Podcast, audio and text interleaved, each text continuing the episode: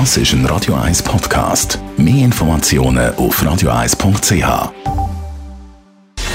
Gesundheit und Wissenschaft auf Radio 1. Unterstützt vom Kopfwehzentrum Irlande Zürich. www.kopfwww.ch der Kölner Professor Dr. Michael Klein warnt in einer psychologischen Studie vor der Gendersprache. Gendersprache ziele nämlich als autoritär feministisches Projekt in erster Linie darauf ab, Männer sprachlich weniger sichtbar zu machen. Er erwartet darum das Scheitern der Sprachmarotte.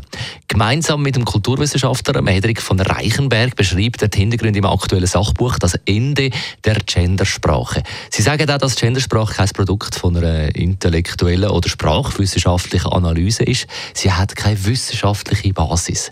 Können Sie nachlesen auf 321 Seiten im neu erschienenen Buch Das Ende der Gendersprache. Ich selber finde ja, wenn Gendersprache, dann richtig. Also Frauenfeld sollte man umbenennen oder mit Schrägstrich anschreiben, Frauen- oder Mannenfeld oder der Papagei. Mamagei.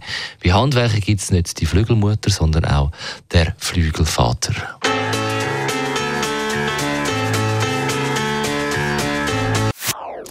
Das ist ein Radio 1 Podcast. Mehr Informationen auf radio1.ch.